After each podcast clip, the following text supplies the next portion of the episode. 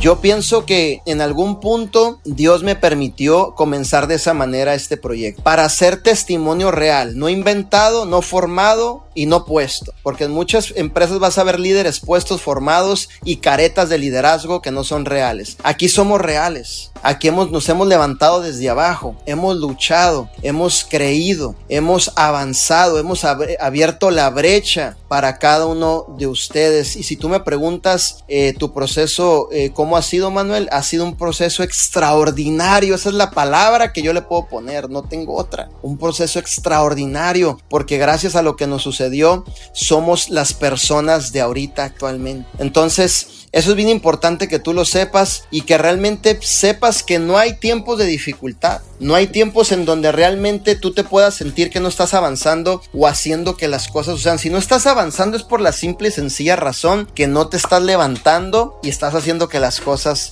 sucedan.